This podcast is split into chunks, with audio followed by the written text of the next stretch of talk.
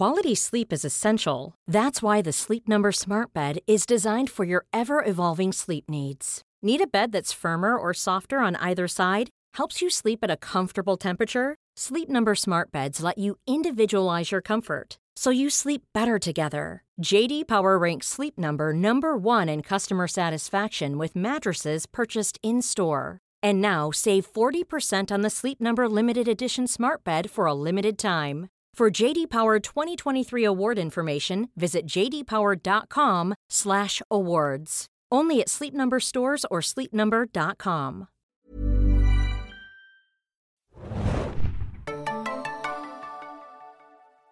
Herzlich willkommen zum neuen Junkies Podcast, dem offiziellen Podcast von äh, ZaneJunkies.de. Mein Name ist Thomas und äh, mit mir heute dabei ist leider nur der Axel. Genau, herzlich willkommen, Axel. Was heißt ja leider? Ne? ja, leider, weil äh, ist natürlich schöner, umso mehr, äh, umso schöner. Aber äh, viel mehr als äh, drei Leute kommen wir, bekommen wir auch leider hier nicht in unser kleines äh, Studio rein. Von daher ist es schon okay. Ähm, ja, nochmal ganz kurz für die, die es noch nicht äh, mitbekommen haben, ist ja auch erst unsere zweite Folge. Serienjunkies.de hat jetzt einen offiziellen Audio-Podcast. Ähm, wir werden verschiedene Podcasts machen zu den verschiedensten Serien und ähm, planen für nächste Woche dann äh, Game of Thrones äh, mit Podcasts zu begleiten und äh, hoffen, dass euch das gefallen wird. Und wenn ihr als Zuhörer ähm, Vorschläge habt für uns, ähm, für Themen, die euch interessieren würden, allgemein Serien, die wir gerne, äh, die wir besprechen sollen, dann könnt ihr uns das gerne äh, in den Kommentaren zu dem Artikel zum Podcast hinterlassen und dann schauen wir mal, ob wir da was tun können für euch. Genau, den äh, Artikel findet ihr auf serienjunkies.de.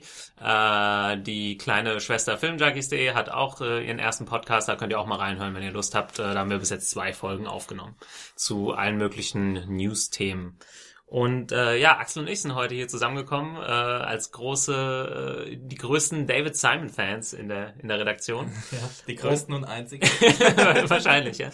ähm, um eine Serie beziehungsweise heute eine Miniserie zu besprechen. Die nennt sich äh, Generation Kill und äh, machen das deswegen. Die ist zwar schon ein bisschen älter, aber ihr habt vielleicht in den Nachrichten äh, mitbekommen, letzt, am letzten Wochenende liefen auch ganz viele Sondersendungen zum Thema Irakkrieg. Da äh, der Einmarsch der US-Truppen im Irak, der letzte jetzt äh, fast exakt zehn Jahre her ist, am 20. März äh, 2003 ging die äh, sogenannte Operation Iraqi Freedom los. Und äh, Generation Kill ist eine Miniserie, die auf HBO im Jahr 2008 lief, äh, die sich genau mit diesem Thema befasst. Ähm, Vielleicht noch ganz kurz zur, oder machen wir es anders. Äh, David Simon wird vielleicht den meisten eher von der Serie The Wire im Begriff sein. Und wie gesagt, Axel und ich sind große Fans. Vielleicht können wir erstmal allgemein äh, was dazu sagen. Also Axel, wie bist du auf, auf David Simon äh, gekommen? Also ich bin auch durch The Wire auf ihn gekommen. Ähm, hab ehrlich gesagt mehrere Anläufe gebraucht, um mit The Wire warm zu werden, werden und mit dieser sehr ehrlichen und direkten Erzählstruktur äh, mit der Großzahl an Figuren, die darin auftauchen. Und ja, aber dann hat's relativ schnell geflutscht. Ich bin sehr schnell großer Fan der Serie geworden. Also sie zählt zu meinen absoluten Lieblingsserien. Und damit einhergehend natürlich David Simon als einer meiner absolut, äh, ja, absoluten Lieblingsautoren und Showrunner. Und ja, ähm, er selbst hat auch eine sehr interessante Karriere. Ähm, er war, glaube ich, 20 Jahre lang erstmal Polizeireporter bei der Baltimore Sun, ähm, wo The Wire ja auch spielt und die äh, Redaktionsräume der Baltimore Sun werden ja auch in der fünften Staffel thematisiert. Und äh, ja, hat dann davon ausgehend äh, ein Buch geschrieben, das hieß Homicide. Mhm. Und auf diesem Buch basiert auch die Serie Homicide gleichen Namens bei äh, NBC, die auf sieben Staffeln kam, was so als kleiner Vorläufer von The Wire ähm, angesehen wird. Genau, also wir hatten erst äh, Homicide, dann äh, The Wire eigentlich so sein großer Durchbruch, auch wenn es jetzt nicht so der Quotenerfolg war, glaube ich, immer noch eine Kultserie und auch für viele, auch vielleicht für mich persönlich, eine der besten Serien, die äh, jemals äh, produziert wurde. Und äh, genau, eben nach ähm, The Wire, also ich kann auch mal kurz dazu sagen. Also ich kam gerade durch The Wire auch so wieder ein bisschen aufs, äh, aufs äh, Serien gucken zurück. Also ich bin ja eher, äh, ich bin Filmjunkies äh, Redakteur, war auch immer mehr im Bereich Filme unterwegs, vielleicht früher so mal ein bisschen bei Akte X und so weiter. aber dann irgendwie im Studium auch über The Wire gestolpert und da völlig äh, begeistert gewesen und seitdem einfach auch dann große Serien wie die Sopranos und so weiter nachgeholt, weil dieser Umschwung ein bisschen an mir vorbeigegangen ist, ehrlich gesagt, vor, vor The Wire. Und ähm, ja, aber ich denke, bevor wir jetzt so viel über, über, über The Wire reden, äh, da werden wir noch einen eigenen äh, Podcast, wenn wir da Zeit haben, äh, zu machen. Und äh, Generation Kill kam eben kurz nach äh, The Wire. Dann genau. 2008 auf HBO. Ist wie gesagt nur eine Miniserie mit ähm, sieben Folgen. Genau, also sie, äh, The Wire hat im Jahr 2008 geendet, wie Thomas schon richtig sagte, relativ miese Einschaltquoten gehabt bei HBO, aber natürlich danach durch DVD-Verkäufe durch die Decke gegangen und zum absoluten Kulturgut gewor äh, geworden. Hat zusammen mit den Sopranos das so schön ziti gern zitierte literarische Erzählen ja. etabliert in TV-Serien und war natürlich auch maßgeblich dafür verantwortlich, dass, äh, dass Serien so einen hohen Stellenwert heutzutage haben. Aber jetzt sprechen wir schon wieder über The Wire. Vielleicht man kommt nicht drum herum. man kommt einfach nicht drum herum. Ähm, ja, wie gesagt, ähm, Generation Kill, darüber wollen wir heute sprechen, anlässlich des Irakkriegs. Und ähm, David Simon hat ähm, ein, eine Buchvorlage adaptiert zusammen mit seinem Drehbuchpartner von The Wire, Ed Burns. Und zwar von Evan Wright, der war ähm, Embedded Reporter, also der ist mit einem bestimmten Marinebataillon durch den Irak gereist und hat für äh, das, die Zeitschrift Rolling Stone einen Artikel darüber geschrieben. Genau, und äh, daraus ist ein Buch äh, entstanden und aus diesem Buch oder beziehungsweise auf diesem Buch ist dann äh, basiert dann die Serie. Mhm. Und äh, genau, das, das Marinebataillon war das First Reconnaissance Battalion, also quasi eine Aufklärungseinheit. Das war, glaube ich, die Einheit, die am erst, als erstes von äh, Kuwait über die Grenze in den Irak äh, quasi an vorderster Front ähm, ja einmarschiert oder beziehungsweise gefahren ja. ist. Und äh, genau, was wir machen wollen, wir wollen jetzt gar nicht äh, die komplette Serie irgendwie nacherzählen, wir wollen eher eine kleine Empfehlung geben. Also wir versuchen uns mit Spoilern äh, zurückzuhalten, weil die Serie vielleicht noch nicht so viele Leute kennen, die sich aber gerade äh, zum Anlass äh, sich total lohnt, sich anzusehen, auch abgesehen äh, davon, dass jetzt hier zehnjähriges, zehnjähriges Jubiläum ist, schlecht ausgedrückt, ist tut mir leid. Ja, der zehnte Jahrestag. Der zehnte Jahrestag. So. Genau. Ja, also die Serie um es mal vorwegzunehmen, weil wir ja eine Empfehlung aussprechen wollen, man merkt sofort, dass man im David Simon Universum ist, auch wenn es jetzt nicht unbedingt äh, Material ist, auf dem äh, das originär von ihm stammt, aber ähm, einfach die Figuren, wie die ausgearbeitet sind, die Dialoge, man man merkt einfach die Handschrift von von äh, Simon und Burns. Und das ist für mich auch so eines der faszinierendsten äh, Merkmale an Generation Kill, dass eben, dass man nach einigen Episoden oder schon nach zwei, drei Episoden sofort irgendwie sich in einzelne Charaktere verliebt und auch ähm, ja, also sich total jetzt bei diesen Soldaten vielleicht nicht unbedingt sich mit ihnen äh, identifizieren kann, aber doch bei jedem irgendwas findet, was er, was er, was ihn sympathisch macht und es keinen Charakter gibt, der irgendwie in eine Schublade passt. Genau, also vielleicht kann man kurz sagen, es gibt ähm, wirklich, selbst obwohl es eine Miniserie ist, im Gegensatz zu so einer riesigen Serie wie The Wire, die über fünf Staffeln lief, äh, gibt's ähnlich viele äh, Figuren, was interessant ist. Aber und die haben alle auch äh, so einen kleinen äh, Story Arc, der quasi erzählt wird, auch wenn ja. die Figur noch so nebensächlich ist. Also ziemlich interessant gemacht, aber es gibt schon so eine Kerngruppe und ähm, ja. das ist quasi so ein der Humvee von äh, Sergeant äh, Brad Iceman Colbert, gespielt genau. von Alexander Skarsgård, der meiner Meinung nach in dieser Miniserie zur absoluter Höchstform aufläuft. Also ich kannte ihn vorher nur aus True Blood. Ähm, und da war er mir nicht, noch nicht so sympathisch, aber seit ich eben Generation Kill gesehen habe, ist Alexander Skarsgård bei mir ganz, ganz weit vorne im Rennen. Und er führt eben, er ist der Kommandierende dieses Humvees.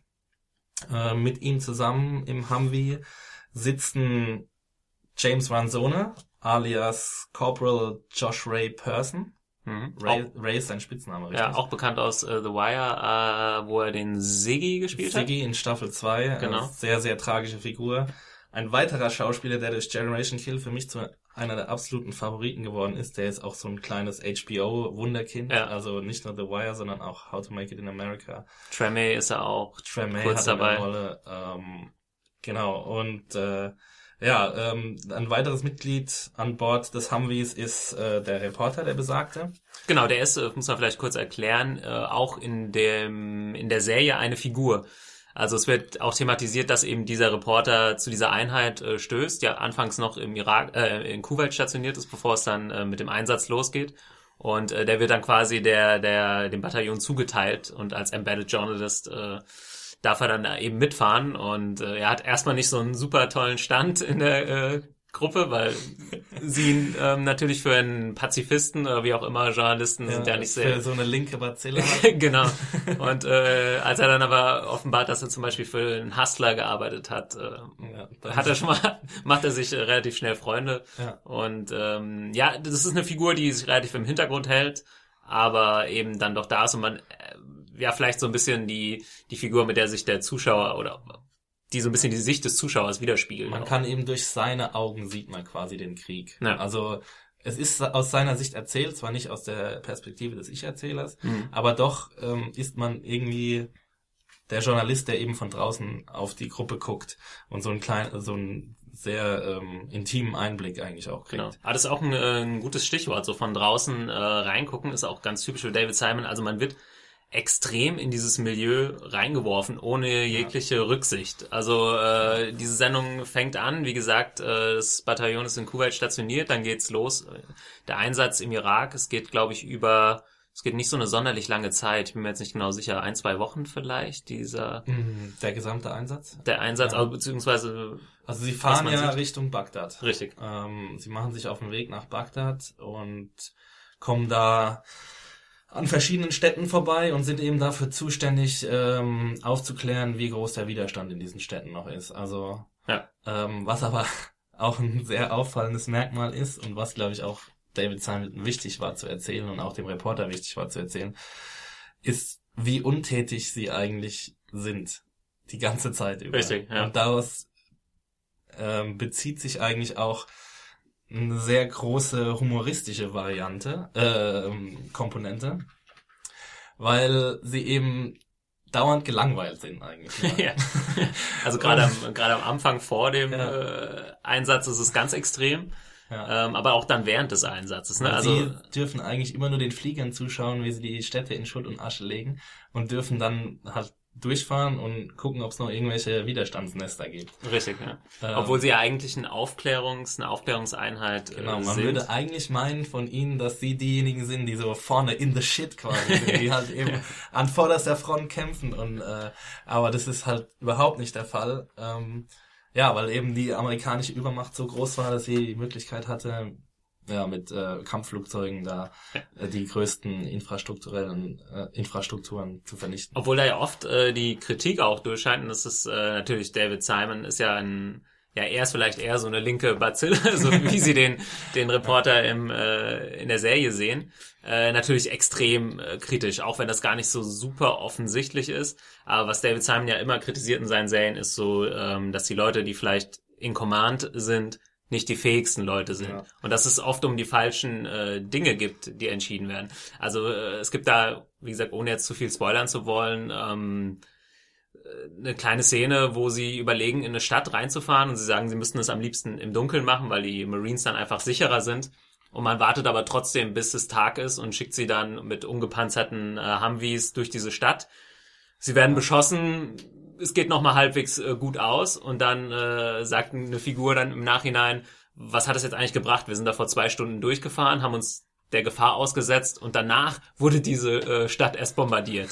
Also, und mit Panzern wurde durchgerollt. Das macht eigentlich überhaupt keinen Sinn. Und es geht auch oft darum, dass eben ähm, die Vorgesetzten das, äh, ja, das typische The Game, wie es auch in The Wire ist. Das Game, das The Spiel Game wird, ja, das Spiel wird gespielt von, von den Oberen und ja. äh, die versuchen natürlich möglichst viel Glanz und äh, Gloria da abzubekommen und äh, ja. äh, durch irgendwelche wagemutigen Aktionen äh, dann, weiß ich nicht, vielleicht ihren nächsten Stern zu verdienen. Genau, oder die Karriereleiter zu klettern. Das ja. ist wirklich ein Element, das auch da wieder ganz stark durchscheint. Das ist bei allen äh, David Simon Serien, vielleicht mit Ausnahme von Tremay, ähm, aber dass eben die Entscheider, die an den wichtigen Positionen sitzen, noch lange nicht die kompetentesten Menschen sein müssten, sondern die rücksichtslosesten eigentlich.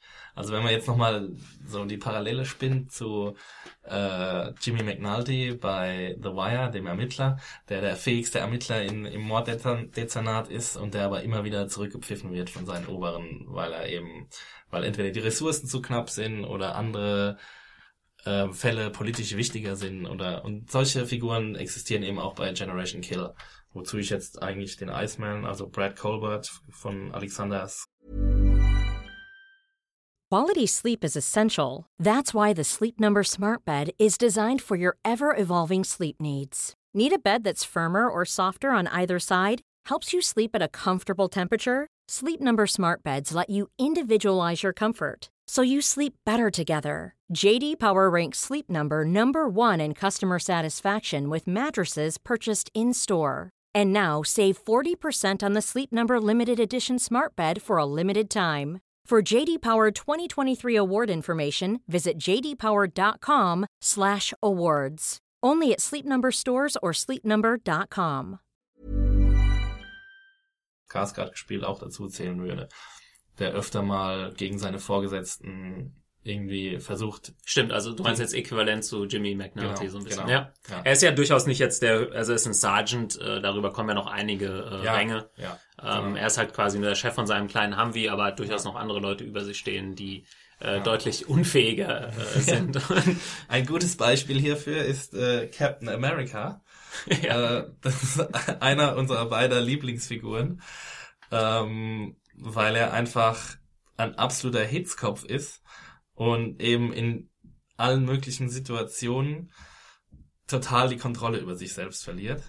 Obwohl er Leuten, äh, Ob- ich glaube, das Zitat geht auch einmal, äh, can you believe that, that, that uh, this guy is in charge of people? Also kann man, das kann man eigentlich nicht glauben, dass dieser derjenige irgendetwas zu melden hat. Ähm, ja, und das ist, ist ja interessant, ist auch wieder ähm, so eine Spiegelung zu The Wire so ein bisschen. Es geht natürlich auch immer um, um Chain of Command. Ne? Also die ist ja schon in dem Polizeimilieu sehr strikt und im Militär noch noch viel viel strenger. Also da haben die Leute noch viel viel weniger Möglichkeiten gegen ihre Oberen quasi aufzubegehren. Eigentlich überhaupt keine. Wenn du im Militär bist, verfolgst du äh, quasi Befolgst du stur Ja, die, befolgst du die Befehle. Befehle, die du von oben bekommst. Richtig, und dadurch wird's dann oft gefährlich auch. Ja, Gar nicht so sehr durch den, durch den Feind, was halt interessant ist. Also äh, ich finde halt, über den Irakkrieg gibt's wenig, äh, also über den letzten Irakkrieg gibt's ja auch wenig mediale Aufarbeitung. Es gibt äh, vielleicht die Filme von Catherine Bigelow so ein bisschen. Ja, es gibt, Ähm, glaube ich, schon so ein paar Filme, wenn ich an Jarhead denke. Ja, ja. Der Ähm, eh ein bisschen ähnlich ist mit dem Sinne, dass die Leute da nichts zu Genau, tun haben und tun daran haben. eigentlich äh, verzweifeln. Ja. Ähm, genau, aber ich würde sagen, in dem Sinn ist äh, Generation Kill echt die ehrlichste und interessanteste Aufarbeitung äh, des, des Konflikts irgendwie. Und war vielleicht auch ein früher Vorgänger dieser heutigen Kritik an den Drohneneinsätzen, weil man an ihm total sieht, wie der Krieg eigentlich von amerikanischer Seite zumindest her, also nicht von irakischer Seite, so ein bisschen entmenschlicht wird. Also mit entmenschlicht meine ich jetzt, dass eben keine Menschen zum Einsatz kommen, außer diejenigen, die in den Flugzeugen sitzen und diejenigen, die die Ziele äh, ausmachen auf dem Boden. Ähm, aber ja, also ich meine, bis zum heutigen Tage sind natürlich viel zu viele Soldaten gefallen im Irakkrieg, äh, aber dies hat halt eben nicht während dieser Anfangszeit äh, stattgefunden, sondern später, wie es um den Staatsaufbau eben ging. Und ähm, ja, also zu Beginn der Krieg war ja relativ äh, schnell vorbei. Mission accomplished hier, jeder kann sich noch dran erinnern, George Bush auf dem Flugzeugträger. Und das ist eben was, was äh, Generation Kill sehr schön darstellt, ähm, wie es den einzelnen Soldaten auf dem auf dem Boden eben dabei ergeht. Genau, und äh, auch, äh, ja, wie, wie bizarr das eigentlich auch manchmal ist. Man denkt irgendwie, die, das amerikanische äh, Militär ist so eine geölte Maschine, wo alles äh, wunderbar läuft. Und äh, ja, dann gibt's kleine Sachen, die äh, da ins Spiel gebracht werden. Zum Beispiel, dass sie keine Batterien für ihre Nachtsichtgeräte haben, Genau. bevor sie über die Grenze in den Irak fahren. Eigentlich totaler Quatsch. Die best undenkbar. ausgerüsteste äh, Militärmaschinerie der Welt. Und ähm, ja, die Leute werden auch so ein bisschen der Gefahr ausgesetzt. Ja, und, Aber was gleichzeitig auch faszinierend ist an den Charakteren, dass sie ja alle total heiß sind auf den Krieg. Ja. Also dass sie nicht diese Langeweile in Sicherheit, in vermeintlicher Sicherheit vorziehen, sondern dass sie eben ähm, heiß drauf sind, in die Städte reinzugehen und, und Aufklärungsarbeit zu leisten und irgendwie ähm, meinetwegen auch ähm, im Kampf irgendwie sich austoben zu können. Ja. Ja, es wird so ein bisschen das Bild äh, gezeichnet von den Kriegern, den modernen Kriegern. Und ja. natürlich, wenn man irgendwie zu den Marines geht, äh, steht bestimmt auch ein bestimmter Idealismus dahinter. Ja. Und äh, man merkt aber, dass es da halt auch Unterschiede gibt. Ne? Also die sind alle natürlich überzeugte Marines, aber sie wollen ihren Einsatz irgendwie auch teilweise auf eine richtige Art und Weise, wie es, ja, die wollen nach den ja. Regeln spielen. Es gibt ja genug, äh, also die Rules of Engagement, wen darf man angreifen, wen nicht. Ich kann mhm. nicht einfach irgendwelche Zivilisten äh, abknallen, ja. ohne dass sie mich irgendwie bedrohen etc. Und dann gibt's äh, auf der anderen Seite, es gibt die eine Figur, äh, Trombley, noch ein relativ junger äh, Soldat, der eben so den ein bisschen so diesen klischeehaften Psycho darstellt, ja, der eigentlich nur ballern will. So, so ein ähm, bisschen dargestellt als so ein Südstaaten Redneck. Äh, Redneck-Typ, der halt zur Army gegangen ist, weil es nichts Besseres gab und weil er halt gern schießen wollte. Und das wird auch in den ersten Episoden relativ stark thematisiert und dann kommt doch auch, ja, jetzt möchte ich nicht zu viel spoilern, aber seine, seine Figur wird auf jeden Fall noch stärker in den Mittelpunkt gerückt und auch äh, eben sein, ja, sein ganzes Soldatenwesen. Ja. Genau. Ja. Ähm, vielleicht können wir noch mal so auf ein paar Stilmittel eingehen, die Simon und so. Wir haben schon gesagt, die Figuren äh, sind wieder sehr äh, klar ausgearbeitet, typisch David Simon. Hm. Äh, es gibt wie, diese vielleicht diese fünf Kernfiguren, die alle so eine Story Arc durchlaufen, so, ein, so einen Bogen. Hm. Und dann gibt es viele Nebenfiguren von äh, Lieutenants, also irgendwie Befehlshabern etc. bis zu ganz den unteren Soldaten, mhm. die auch mehr oder weniger ausgearbeitet sind. Mhm. Und äh, ja, man kann sich dann an ganz vielen Leuten festmachen und man kann das auch mehrmals durchgucken und dann fallen dann immer wieder kleine Sachen auf, obwohl es hier eben nicht 50 Folgen sind, sondern nur sieben Folgen. Und man kann es wahrscheinlich auch 20 Mal gucken und versteht trotzdem den Militärslang nicht. Genau, das also. äh, noch die zweite Sache, die habe ich vorhin schon mal kurz angesprochen, möchte ich ja. noch mal kurz ausführen. Das ist, äh, wie gesagt, der typische David Simon äh, Stil, dass du eben ähnlich wie bei The Wire, wo man eben vielleicht die Street Kids nicht sofort versteht, weil sie so einen krassen Slang sprechen, ja. äh, ist es da fast noch extremer. Also Militärjargon lebt von so vielen Akronymen und Abkürzungen. Und ja, aber es erklärt dir niemand. Ähm, und das ist aber auch eine also David Simon hat mal in einem Interview gesagt, äh, er will lieber die Leute, die sich zum Fernseher hinlehnen und nicht die, die sich im Sofa zurücklegen ja. und irgendwie einschlafen beim Fernseh gucken. Er will halt die Leute wirklich fesseln. Und allein dafür hat er schon einen Oscar verdient. Ja. äh, ja, es gibt durchaus Leute, die für den Nobelpreis der Literatur für David Simon äh, werben. Das habe ich auch schon gelesen. Echt? Ja, ja also da bin ich einer der größten Anhänger davon. genau, und ähm, aber davon sollte man sich, glaube ich, nicht abschrecken lassen, selbst wenn man das nicht alles versteht. Also es ist schon interessant, nach so einer Vol nach, wenn man diese Serie durchgesehen hat, ähnlich bei The, wie bei The Wire. Also ich glaube, ich kenne das amerikanische Polizeisystem besser als das deutsche. Und das heißt ja schon was. ja. Oder auch das juristische System. Es hat auf jeden Fall äh, ein Bildungselement. Genau, also das hat ich es immer. Ich finde auch, also ich persönlich bin davon auch nicht abgeschreckt, sondern ich setze mich dann hin und mache dann meinetwegen eine halbe Stunde eine Internetrecherche oder irgendwas oder auf der Blu-ray. Äh, wenn wir später noch eine Kaufempfehlung aussprechen, dann bitte die Blu-ray kaufen, weil da ist ähm, auch so ein kleines, vor jeder Episode kann man sich, glaube ich, so ein kleines äh, Inhaltsverzeichnis oder sowas in der Art angucken, wo eben die Abkürzungen erklärt werden und so. Und so genau, das ist ziemlich schön gemacht. Es gibt auch eine Karte, wo man sieht, äh, wo dieser Trupp langgefahren ist. Genau, man kann während der Episode die Karte einblenden, mhm, genau. ähm, wo sie gerade sind. Das ja. habe ich zwar leider erst in der sechsten Episode gesehen, dass das funktioniert. Ja, aber ich glaube, ich bin jetzt auch gerade beim, beim dritten Mal durchschauen. Wie gesagt, das äh, wird nicht langweilig, es hat so viel zu bieten.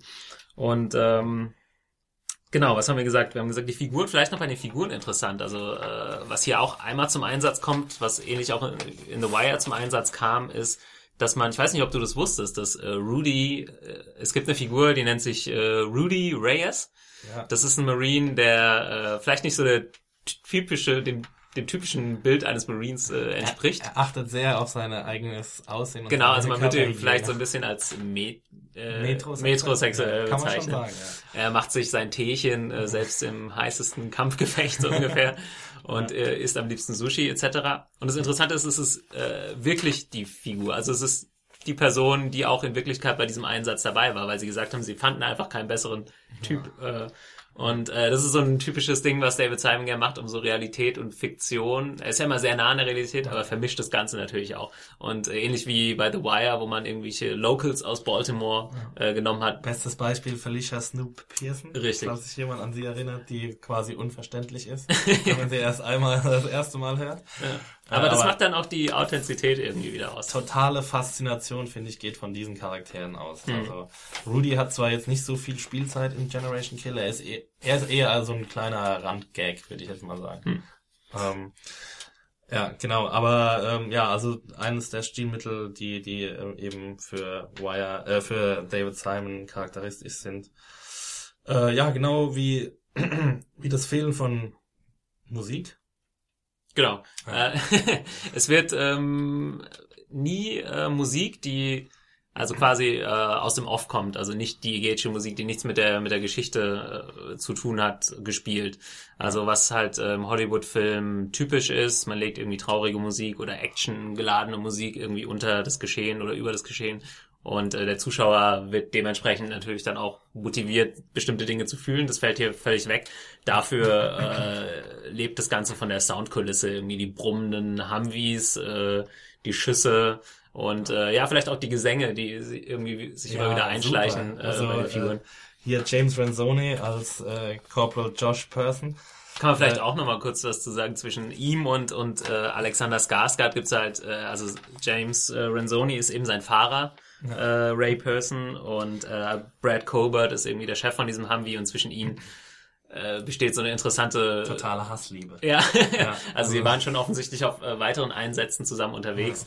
Und wenn sie eben in diesem Auto unterwegs sind, ist Ray Person ist also jemand, der nie die Klappe hält Ja. und äh, einfach durchgängig redet und äh, sie machen sich halt nieder gegenseitig, wo es Und- geht. Er fängt meistens an zu singen und am Anfang sind die meisten noch genervt davon und dann irgendwann fangen alle an mitzusingen. Und Richtig, das ist ja. absolut, also da könnte ich in Tränen ausbrechen Ja. bei solchen Szenen. Richtig, es ist halt dann im Endeffekt doch besser als äh, jeder Soundtrack, den man irgendwie Ja. drunter oder drüber legen ja, auf könnte. jeden Fall. Ja. Also ja, der Soundtrack wird vielleicht ein bisschen für ein bisschen mehr Action sorgen oder ein bisschen mehr, ja, ein bisschen, ja, wie, wie will man das sagen, so ein bisschen mehr, wird den Zuschauer vielleicht ein bisschen mehr mitreißen. Ähm, aber diese Gesänge oder eben auch der, der, ähm, das Sounddesign an sich, die, die reißen halt eher emotional, emo, emotional mit. Ja, ja. Ja. Stimmt.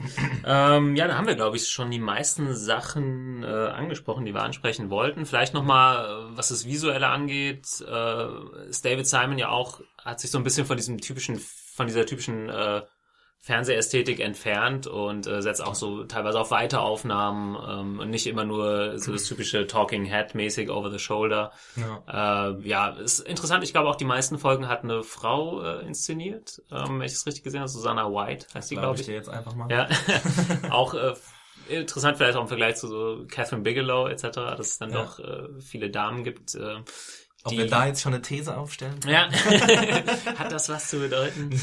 ähm, nee, aber was jeder, glaube ich, wissen sollte, ist, dass es halt keine Serie ist, wo einfach nur stumpf geballert wird und wo es darum geht, dass sie jetzt irgendwelche Heldentaten äh, Ich glaube, in den vollbringen. ersten Episoden wird überhaupt nicht geballert. Richtig, Also- es gibt, es fängt an, das ist ganz witzig mit einer Szene, äh, die ein Training zeigt, wo Ja. eben geschossen wird. Man denkt so, wow, Ja. da geht's richtig ab und dann merkt man halt so, ja, nee, Ja. das ist halt Training und danach kommt erstmal lange gar nichts. Ja, ja. Ähm, ja, ich denke, für Generation Kill können wir eine absolute Empfehlung aussprechen. Wie gesagt, wir wollten jetzt hier keine, nicht zu viel spoilern, weil das vielleicht eine Serie ist, die noch nicht so viele Leute kennen. Ich bin mir gar nicht sicher, also ich habe sie mir in England auf Blu-ray gekauft, ob sie in Deutschland auf Blu-ray draußen ist. Verfügbar, ja, auf Ja. jeden Fall. Und zur Not äh, kann man sich bei Amazon äh, aus England bestellen. ja. Ähm, genau, kann man äh, gut im Original gucken, äh, vielleicht die Untertitel einschalten, das mache ich immer ganz gerne. Die Untertitel für die extrem vielen Abkürzungen äh, sind teilweise hilfreich. Die muss man sich dann zwar immer noch mitschreiben und danach nachrecherchieren.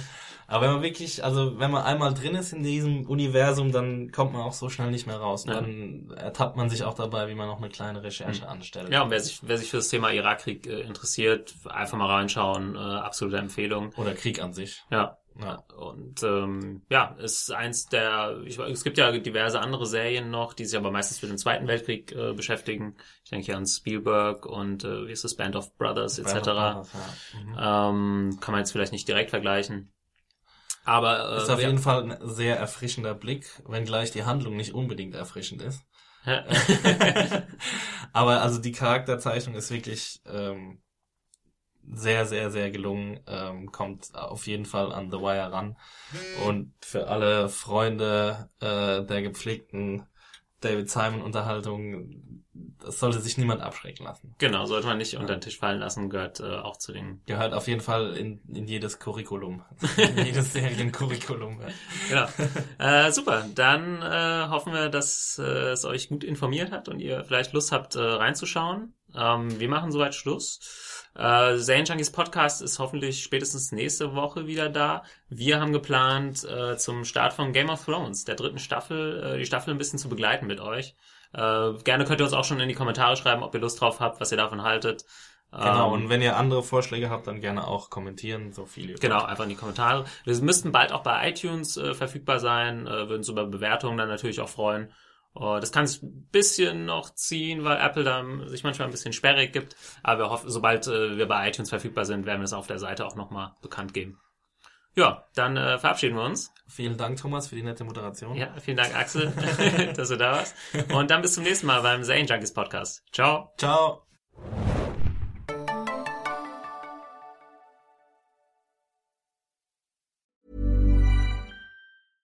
Want flexibility? Take yoga. Want flexibility with your health insurance? Check out United Healthcare Insurance Plans. Underwritten by Golden Rule Insurance Company, they offer flexible, budget friendly medical, dental, and vision coverage that may be right for you. More at uh1.com.